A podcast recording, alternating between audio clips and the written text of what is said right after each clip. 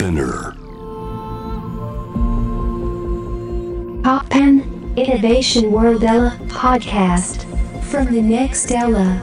小橋健二がナビゲートしています突破イノベーションワールドエラー。ここからは様々なジャンルのイノベーターをお迎えするトークセッション From the Next Era。対話の中からイノベーションの種を導き出します。今回お迎えしているのは写真家竹澤うるまさんです。竹澤うるまさんはこれまで訪れた国地域は150以上。地球上の76%をカバー。2014年には第3回日経ナショナルジオグラフィック写真賞受賞。ニューヨークなどをはじめ国内外で写真集や写真展を通じて作品を発表されています。実は僕、以前、ニセコでご一緒させていただいたことがありますけど、ご無沙汰しております。ご無沙汰です。いや、そんなもう、あの、竹澤さんがもう世界中の中で見た、もう、あらゆる世界中の多分僕らが聞き慣れてない、もちろん生き慣れてない場所をいろいろお伺いしていきたいんですけども、直近で言うと、あの、テレビ番組でもご紹介されてましたけど、グリーンランドへの旅。いや、グリーンランドって確かに名前は聞いたことあるけど、それこそどんなところか全くわからないと。これ北極に位置する世界最大の島、グリーンランドなんですけど、この地地を目指したこれ、どんな理由があったんでしょうまあ、いわゆるグリーンランドの中でも、あの、僕が行ったのは北の方で、いわゆるあの、北極と言われるエリアですね。で、あのーまあ、僕の知り合いに探検家の角畑祐介さんっていうう人がいまして、はい。であの角畑さんが毎年グリーンランドに犬ぞりで探検するために、えー半年近くう行ってるんですね。でまああのもともと知り合いっていうのもありましてで角畑さんの探検で見ている世界ってどんな世界なのかなと。はあ。まあもともとあのさっきも言ったように僕はもともと暖かいところが好きなので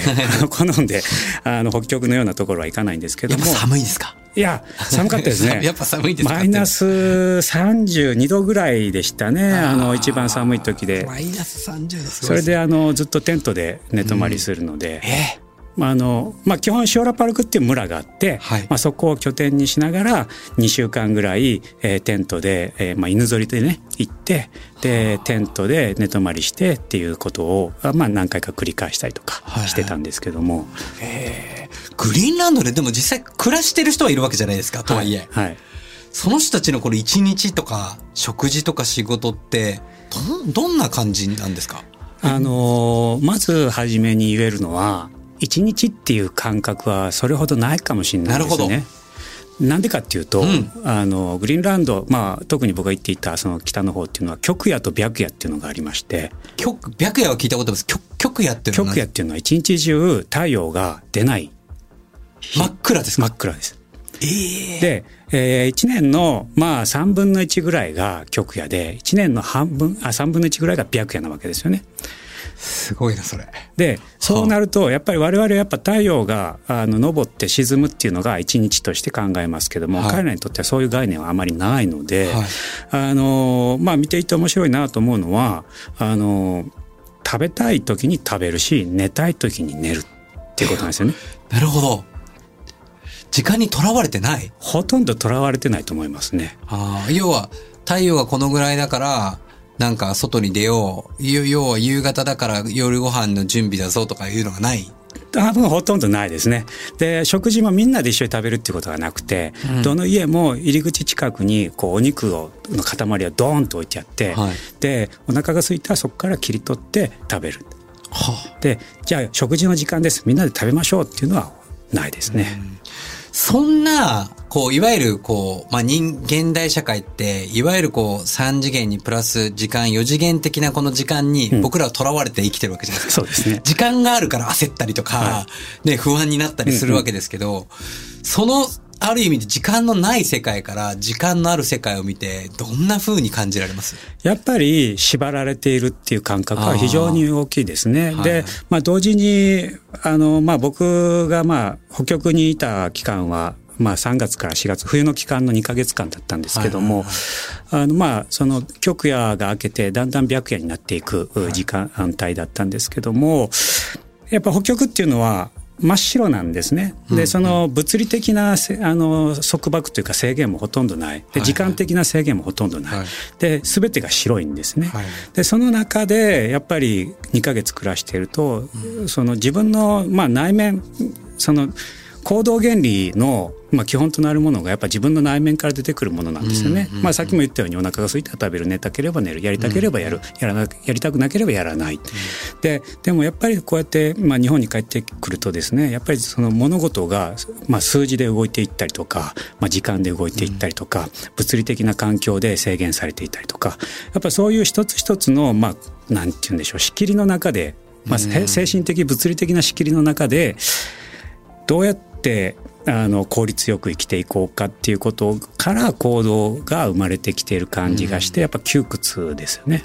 なるほどね。まあ、短い時間でも人生の中で体験できないこの反対側の目線というか、非日常の目線っていうのは常に持たないと、こう日常っていうのがただ暴殺されて生きていくので。そうですね。あの、まあ、日常非日常っていう、まあ、今キーワードがありましたけども、まあそれも一つあのよく考えるんですけども、あの非日常って何なのかな。って思うんですよ。はいで我々からとってグリーンランドのそういった生活っていうのは非日常ですけれども、日常ですよねはい彼らにとっては日常なわけですよね。ね。はいだから、結局比較対象として非日常がある、まあ、はい。相対的に非日常があるだけであって、そこに行ってしまえば日常なわけであって、そう考えると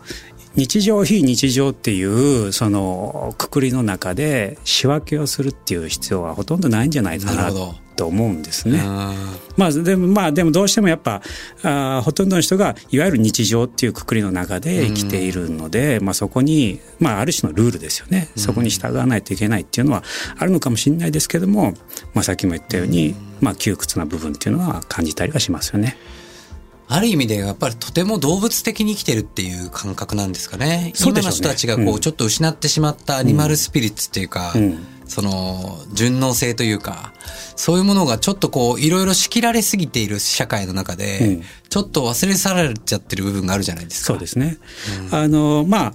彼らどういったあの生活をしているかというと基本的に狩猟をしてるんですね。うんで犬ぞりで犬をまあ10頭から20頭ぐらい飼って、はいでそれをソリにつないででそれを移動手段としてで氷の上を走っていってでまあ白熊を取ったりアザラシを取ったり、まああのセイウチを取ったりとかねして、まあ、狩猟生活をしてるわけですよねはあ。やっぱりそういった意味であの、まあ、見ているとですね、まあ、確かにあの、まあ、銃を使ったりはするんですけどもた確かにでも見ていると、まあ、2000年前の人間っていうのはこういうふうに暮らしてるのかなっていう感じはやっぱ印象としてありましたね。あの、変な意味、この文明というか、はい例えばですけど、こう、インターネットとか、うん。テレビとか、いわゆるこう、まあ、SNS、スマホっていうのはあるんですか？いや、それは、まあ、現実的にあるんですね。あるんですね。まあ、それが、まあ、一つの問題ではな、にはなっていますね。やっぱり、その、極夜だったりとか白夜っていうのは、はい。その、まあ、人間にとって、あの、精神的に、あの、まあ、不安定になりやすいっていうのも、まあ、もちろん彼らは慣れてはいるんですけども、っていうところで、まあ、その SNS だったりとかね、まあ、インターネットの世界っていうのに、まあ、依存してしまって、ん。で、あの、まあ、うんまあその大自然がそこに広がってるんですけども、まあ、家の中から、まあ、なかなか外に出なかったりとかね、まあ、そういったあの人たちもやっぱりいたりはしますね。あ、そう、あ逆にそういう問題が起きてるんですね。やっぱりあのクック諸島でもそうだったんですけどもあの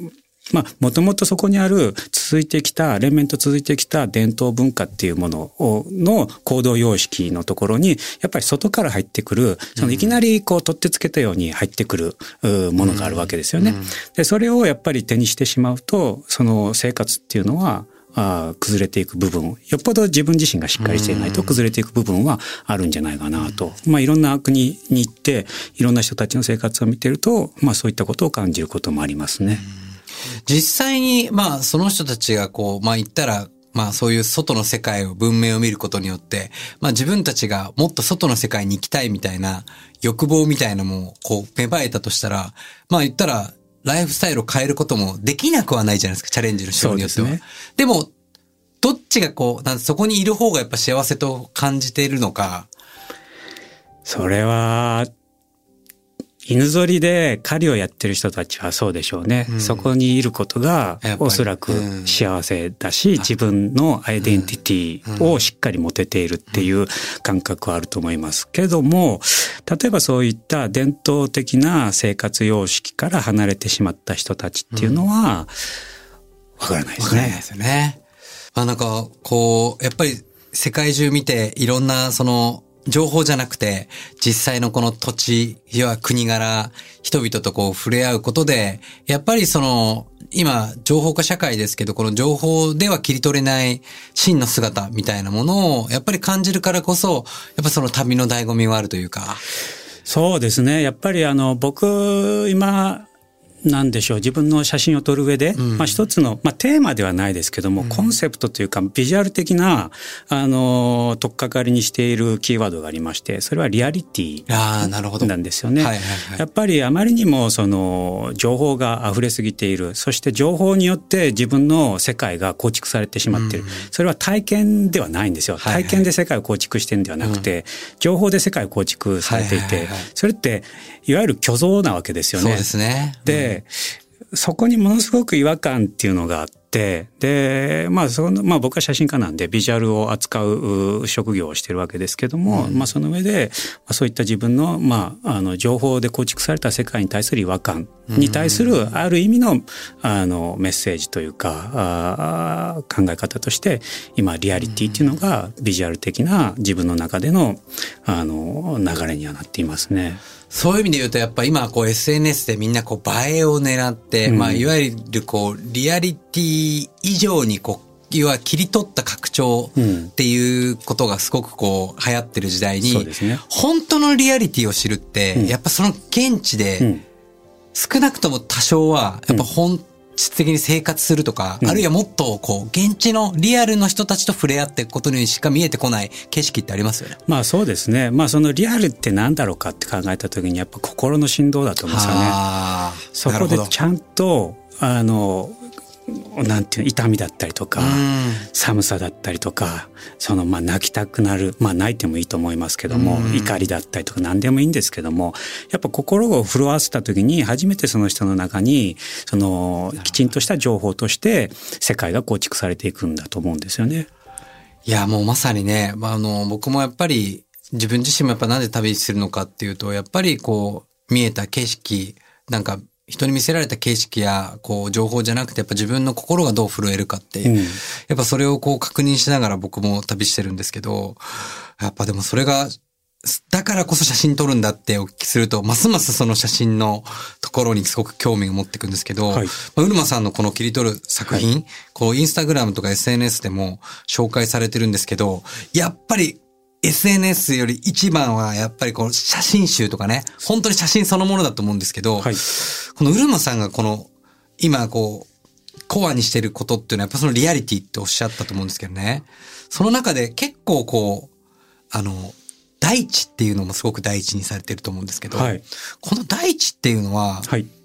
うるまさんの中でどういう役割なんでしょうか？えー第一、あの、僕の中で、まあこれ大きなテーマとして第一っていうのはこの20年近く、うー自分の中にあったことなんですけども、かまあ第一って言いながら僕が撮ってる写真っていうのはほとんど人の写真なんですね。で、僕の中でその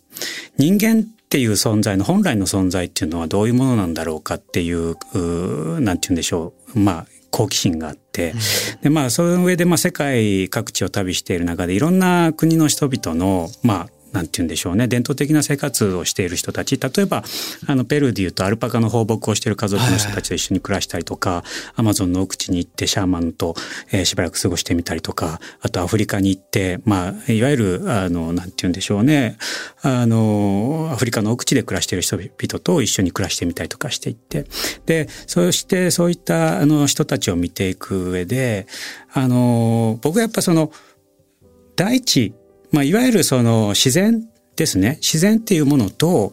えー一緒に暮らしている。えー自然から与えられ自然に奪われてそういった環境の中で生きている人たちっていうのは人間っていう枠組みを超えてもはやもう大地の一部としてそこに存在していると思うんですよね。そういった意味合いにおいて僕は大地っていう言葉を使ってるんですけど。切り離してないんですね。そうですね。で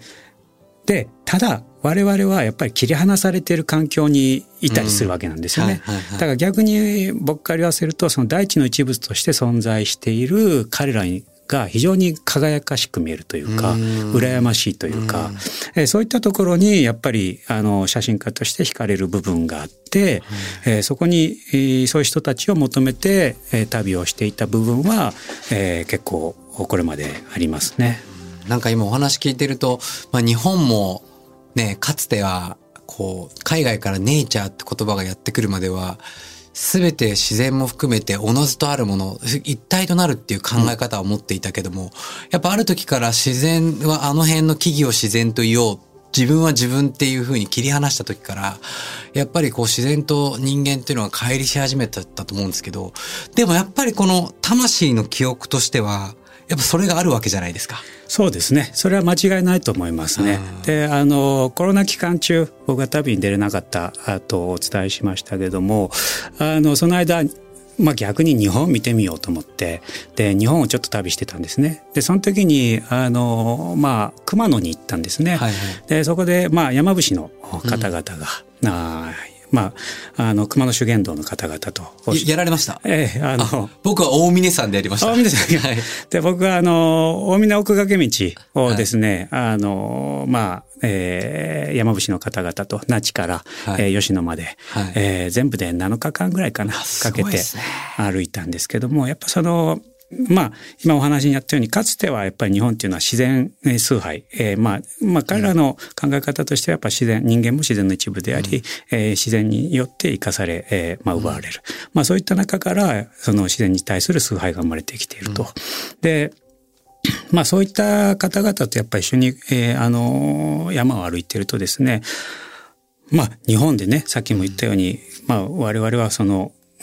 隔離というかその分離されてあの区分区分けされて、ね、生きている息苦しさがあるって言っていてもやっぱりそうやってそのおっしゃったようにその魂のなんこの欲求というか、えー、魂の感覚みたいなのはやっぱりはっきりあってですね、うん、でやっぱ自然のそういったところで接するとやっぱそれが明確化していくというか、うん、で我々やっぱこうやって東京にいるとそういったもの見えにくいのは確かであって、うん、でそれをまあ見え見続けようとする努力もしくは感覚を持ち続けるっていうのはやっぱ難しいと思うんですよね。はいはい、でまあでも時々ねやっぱ自然のとこに行ったりとか、うん、旅をしたりすると、うん、そういった感覚はある程度まあ無意識のうちにでもやっぱ蘇る部分がある、うん、だからこそ人は旅をする部分もあるんじゃないかなと思うんですね。うん。まあ本当にすごくこう納得するというかそういう感覚をやっぱり本来持っていた感覚をできるだけ忘れたくないですよね。だから、頭ごなしになんかこう温暖化地球環境を守ろうっていうよりは、本当は一度やっぱりその体験をしていく方が早いというか。そうですね。うん、あの、僕よく思うんですけども、あの、日本のまあ、自然環境例えば国立公園でもいいんですけどもあの、まあ、もしくは世界遺産に登録されている、まあ、自然遺産だったりとかでもいいんですけどもどうしてもそういったところそういったものっていうのは観光っていう、うん、あの枠組みで捉えられがちだと思うんですね。うん、っていうかまあ捉えられてるわけなんですけども、はい、僕は正直なところそういった場所っていうのは教育っていう枠組みで考えるべきなんじゃないかなと思うんですよね。それは子供に対する教育っていう意味合いではなくて、まあ大人もそうなんですけども、まあ教育っていううん言葉はもしかしたらちょっとあの相互があるかもしれないですけど気づきですね、気づきの場所。気づきの場所、はい、うん、その自分の中の人間自分の存在っていうのは何なのかっていうのを気づく場所と、うん、観光としてそれを消費するんではなくてそこに行って自分が自分は何なのかっていうことを改めて知る場所、うん、気づきの場所、そういったいうふうに何て言うんでしょう位置づけしていくことによってそういったまあそれがね今のあの自然環境もしくはあの気候変動の枠組みの変動のにどういうふうな影響を与えていくかわからないですけどもものすごく長い目で見たら、うん、そういった自然っていう場所を気づきの場所として位置づけしていくっていうことは大切なことなんじゃないかなと。いやめちゃくちゃ素晴らしいです。本当に僕も常日頃やっぱりその気づきのきっかけの場を作るって思いながらやってきてるんですけど、はい、やっぱりこのね生物としてなんか忘れてしまったことにやっぱり立ち返って気づかされる。なんかやっぱそういう場所であってほしいし、みんながそういうところで少しずつ自分なりに気づいていくことが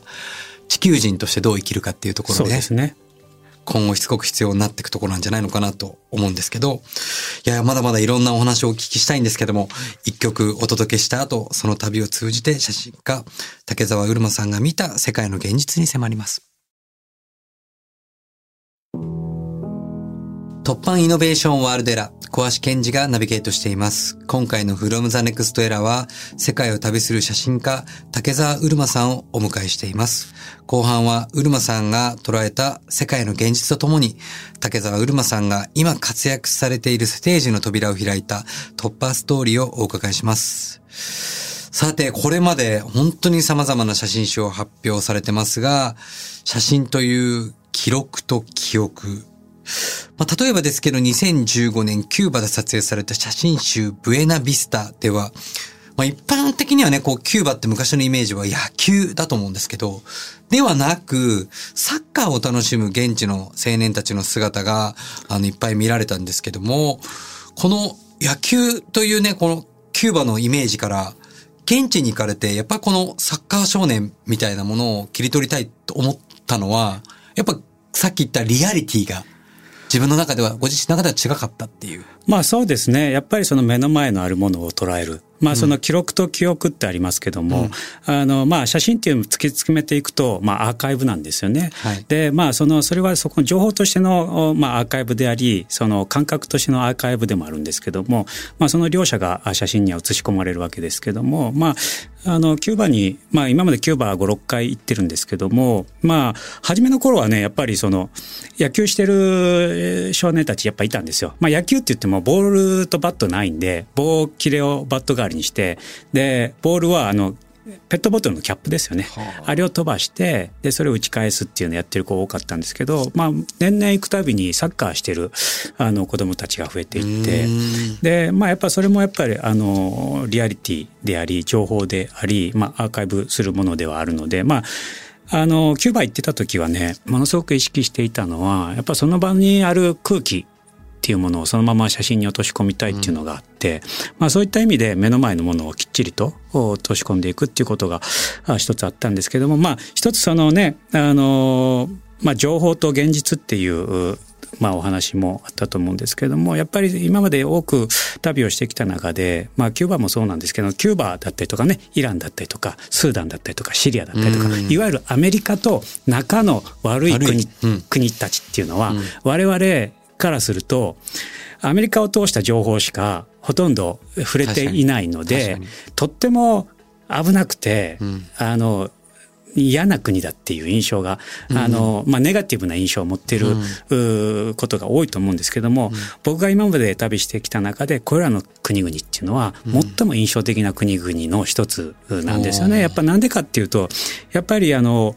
こういった国々でで出会った人たちっていうのは本当に優しいんですよね。で、まあ、あの、キューバで言えばね、あの、僕は自転車を借りて、あの、街中を走ったりしてたんですけど、まあ、ボロボロだからすぐ壊れるわけですよ。あ、困ったなと思うと、まあ、絶対誰かが寄ってきて、すぐに手作業で直してくれるわけなんですよね。で、まあ、イランだったりしたら、イランは、あの、本当にあの、旅人に優しくてですね、うん、あの、まあ、旅人の間ではですね、イランに行ったらお金を使うことがないっていう ことが結構あの、当たり前なんですけども、なんでかっていうと、あの、道路で立ってたら、必ず誰かが止まって乗っけてくれるし、はあ、乗っけてくれたら必ずお前お腹空いてないかって聞かれて、はあ、食堂に寄って食べさせてくれるし、で、到着地に着いたら寝るとこあるのかって言っ たらうちに来いって言って泊まらせてくれるし、本当にあの、まあシリアでもそうでしたね。あの、本当にあの、優しくしてもらって、あの、地元の人たちとの関わり方、関わりたその思い出っていうのは、こういった国々っていうのは非常に思い出深かったなと。で、やっぱそれは事前に自分たちが持っているその国のイメージとはやっぱ全く違うわけですよね。ねやっぱりそういった意味で、その情報でそのもの、その対象を捉えるのではなくて、現地での実際での自分の体験を通じて、その国を自分の中で取り入れていくってことは本当に非常に大切な作業だなっていうのは、これらの国々で学んだことではありますね。なんかちょっと変な、こう、うがったご質問になっちゃうかもしれないんですけど、はい。とはいえやっぱり今こう言言われたような国々って、うん。こう情報で聞いてるとまあいわゆるこう紛争があったり怖いっていうねそうですね。イメージがあるじゃないですか。そのなんかこう情報で聞いた自分とうん。現地にいる時のこの複雑さっていうのはこうそうでもなくもうそこに行ったら全部手放しに あ味わえるのかいやもしかしたらこれ例えばですけどさっき乗っけてもらうこれもしかしたらさらわれるかもしれないとかって よぎったりはしないんですか？いやそれはやっぱり自分の感覚にその場の感覚に従うので、ん。やっぱ人間と人間なので、ん。やっぱその時の感覚であこの人は信用できる。この人は信用したらダメだ、ね。それは情報ではないんですよね。感覚なんですよね。でそれはやっぱりそ僕はやっぱりその事前の情報よりその感覚を大切にしたいって思うんですよね。いや、そこですよね。旅する僕も醍醐味って、はい。自分の感覚を信じられるかっていう、なんか、やっぱりその、僕もそうですけど、やっぱり、まあ、ね、こういう場所に行ったら危ないんじゃないかとか言われる一人旅とかすると、僕もインドも3ヶ月ずっといたし、とか、なんかやっぱそうすると、その自分の感覚っていうのはやっぱ剥き出しになる動物的な、でもこれこそが最も本当は、あの、尊い必要なものなんじゃないかなって感じですねですね。。はい。まあ、そうやって自分の感覚に従って旅をしていると、おのずと自分だけの旅の奇跡が生まれてくると。あその奇跡こそが、あの、自分の、おなんて言うんでしょうね。まあ、自己表現というか存在証明みたいなものなんじゃないかなって、時々思いますけどね。なるほど。そんな、もうまさにこの、ステレオタイプ的なイメージと現実、そしてその中で見てきた、この世界の現実っていうのがたくさんあると思うんですけど、それらがこう、まあ、ある意味集結している最新の写真集、一昨年これ発表された、はい。バウンダリー、境界、この作品っていうのはどんな作品なんでしょうか？そうですね。これ、あの、実は非常に苦労して生み出した写真集で、まあ、一昨年なんですけど、コロナ禍の間に、あの、出したんですけども、はい。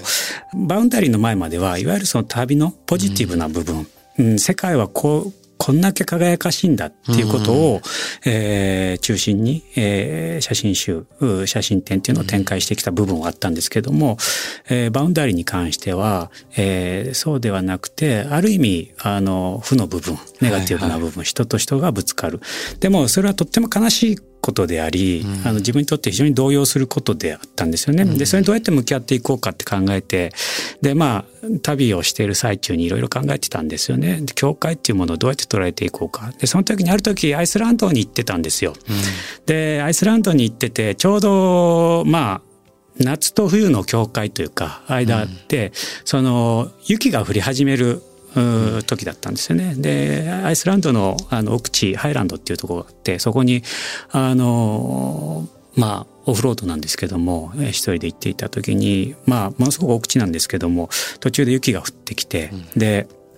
あの、真っ白になっちゃったんですよね。で、あ、これ帰れるかなと思って。で、で、で、そこで一泊したんですよ。で、そしたら翌日起きたら、その雪が溶けて、あの、まあ、アイスランドって火山の島なんで、大地が黒いんですよね。そうするとですね、こう、昨日までは真っ白だったのに、その日見たら、黒と白のしましまになってるんですよ。あら、昨日黒なかったのに、なんか黒と白の境界が生まれてるなと思って。で、さらにもう一日過ごしたら、白がなくなって黒になったわけですよね。で、あ、なん、こう、なんて言うんでしょう、その境界っていうのは常に揺れ動いているもんだな、だなと。で、あと、あの、海岸線に行くと波がこう、寄せたり引いたりしてるわけですけどもあのその行く時間帯によってその海と陸地の境界線っていうのも変化していくわけなんですよね。であ境界っていうのは非常に曖昧なもんなんだなと。なるほどでそんな時にふと上見るとですねこう鳥が飛んでたんですよね。はいはいで鳥が飛んでてであでもあの鳥どういうふうに世界見てんのかなと思ったらやっぱきっとねあの鳥ってそこに黒とか白とか関係ないんだなと、うん。そこに境界って多分きっとないんだなと。俯瞰してみるとそこに境界っていうのは存在しない。でそういったことを考えた時に人間と人間を隔てる境界っていうのは何だろうかっていうことを考えた時に、結局はそれは物理的な境界ではないんですよね。んまあ、国境は物理的なこあの境界線ではあるけれども、それは人間があ作り出したあ自分とは彼らは違うっていう概念に基づいた物理的な教会であって、はい元の始まりは、えーその精神的な教会なわけですよね。でそうやって考えると非常に今我々が抱えているその隔たりっていうのはある意味幻想だなと。思ったんですよね。まあ理想論ですよ。はい。それは本当に長い目で見てはい。の話ですけども、はい。でもそういったことが表現できないかなと思って。で初めはアイスランドのまあ、白と黒の世界であのこれ今ここに写真集ありますけども、はい。白と黒の世界であの展開してあの教会っていうものを、えー展開していこうと思ったんですけども、はいはいはい。実はですね、まあ、この中で途中でですね僕が入れ込んでるのがこの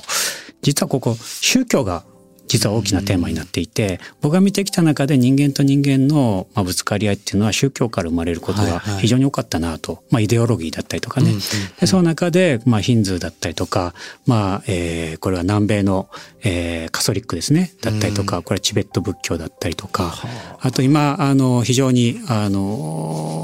ホットな話題というかあのリアルタイムの話題でこれパレスチナとイスラエルですよね。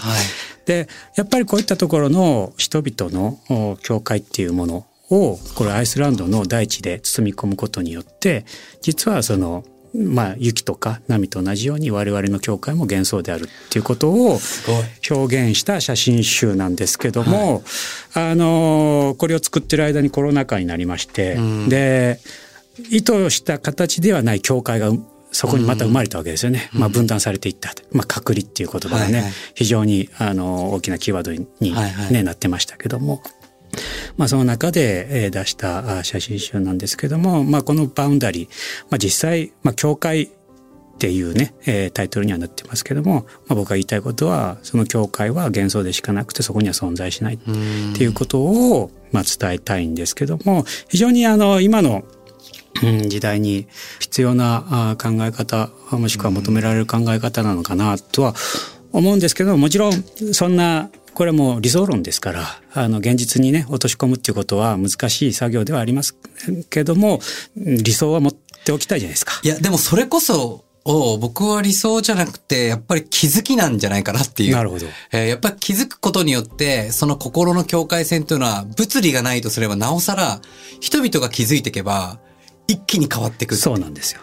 で、僕はやっぱりその、まあ、日本人って特に、やっぱりこの人の顔色を伺いながら、うんまあ、同調圧力の中で、こう自分らしさを見出せない人たちっていうのも多いと思うんですよね。うんでも、一方で、なんかやっぱり、何か世界から来る前までは、こう、ね、こう、怪しむけど、一気にこう並び出すレストランとか のように行列ができるみたいで、気づくと日本人って一気にバーっていくじゃないですか。うんだから今僕日本に必要なのは、その気づきだと思うんですよね。そうですね。で気づいていけば先ほど言った心の境界線あらゆるものの境界線っていうのが一気にバラバラバラって溶けてく溶解していくんじゃないのかなってそういう瞬間が来るといいですね。そこを目指してはい。お互いにできることを。微力ながら。はい。はい。していきたいなとすごく感じましたけども。いやー本当にまだまだ本当にお話をお聞きしたいんですけど最後にお知らせなどありましたらご紹介ください。あのーさっきもね、あの、少し紹介させていただきましたけども、やっぱりこのバウンダリー、えー境界っていうものを、ぜひ、あのーこの写真集を一度手に取って見ていていただけると、あの、非常に嬉しいかなと思います。あの、これ絶対見た方がいいですね。これはある意味、あの、僕が今まで20年間ぐらい旅をしてきて、あの、たどり着いた、あの、場所というか、感覚の、を具現化した、もしくはビジュアル化したものなので、えーぜひ、えー手に取っていただけるととっても嬉しいです。家宝にしていただいて。はい、ぜひ。それでは、様々な壁を突破してきた竹澤うるまさんが今活躍しているステージの扉を開いた突破ストーリー、ぜひ教えてください。えーこれはですね、2010年から2012年にかけて3年間、えー僕は日本を離れて旅をしていたんですけども、えーその時の旅を僕はウォークアバウトっていうタイトルをつけているんですけども、そのウォークアバウトですね。それまで僕はその旅に出る前まで10年ぐらいあの写真の仕事をしていたんですけども、えーほとんどがやっぱ依頼仕事で、まあ人の要望するものに対して返していた。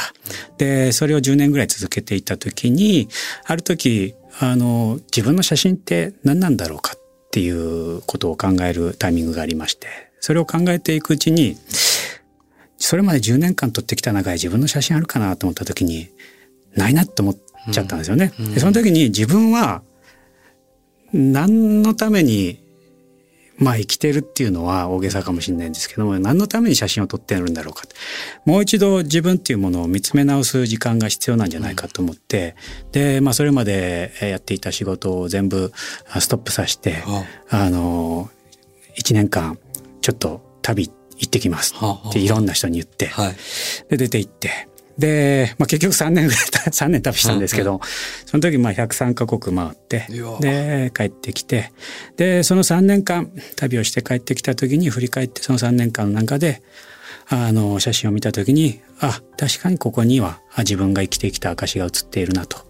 いう写真がやっぱり、うん、えー、撮れたわけですよね。でやっぱそれがある種今の竹澤うるまっていう写真家のまあ原点になってるんですけどもまあそこでウォークアバウトの旅をに出たか出なかったか。まあ、今でも覚えてますけども、2010年3月18日なんですけども、えー、ここ JWAVE で朝、あの、出演してから、そのまま出発してったんですけど、えー、あの、バックパック持って。今でもよく覚えてますけども、あの時に、あの、一歩踏み出すか踏み出さなかったか、っていうのは、ある意味非常に大きな突破の、えー、分かれ道だったな、分水嶺だったな、と思いますね。わあ。あの、僭越ながらこの今万博の祭事企画プロデューサーもやってるんですけど、はい、そこのコンセプトがその一歩が未来を動かすっていう。なるほど。あの、この宇宙飛行士の毛利守さんが多様な環境の中でやっぱ命が紡がれてきたのはいつもこの挑戦、この一歩だっていうことで、うん、まさに、うるまさんはこの一歩がこの未来を動かしたわけですよね。そうですね。そこに待ってるのは失敗かもしれないです。うん、でも、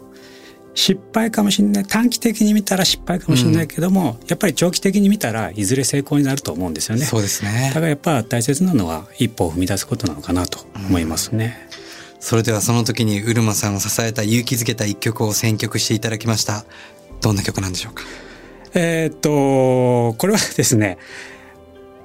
えー、っとですねこの曲はですね、えー、僕が3年間旅していた時に、えー、よくまあ夜行バスでね、えー、12時間20時間とか、えー、バスに乗って、えー、移動してたんですけども、えー、その時ものすごく不安な気持ちになるんですね。うん、でその時にあのこの曲を聴いてあの希望を抱いていたっていう曲になりますね。えー、レディオヘッドの「レッダン」素晴らしい曲ですね。From the Next Era 今回は写真家竹澤うるまさんをお迎えしました。ありがとうございました。ありがとうございました。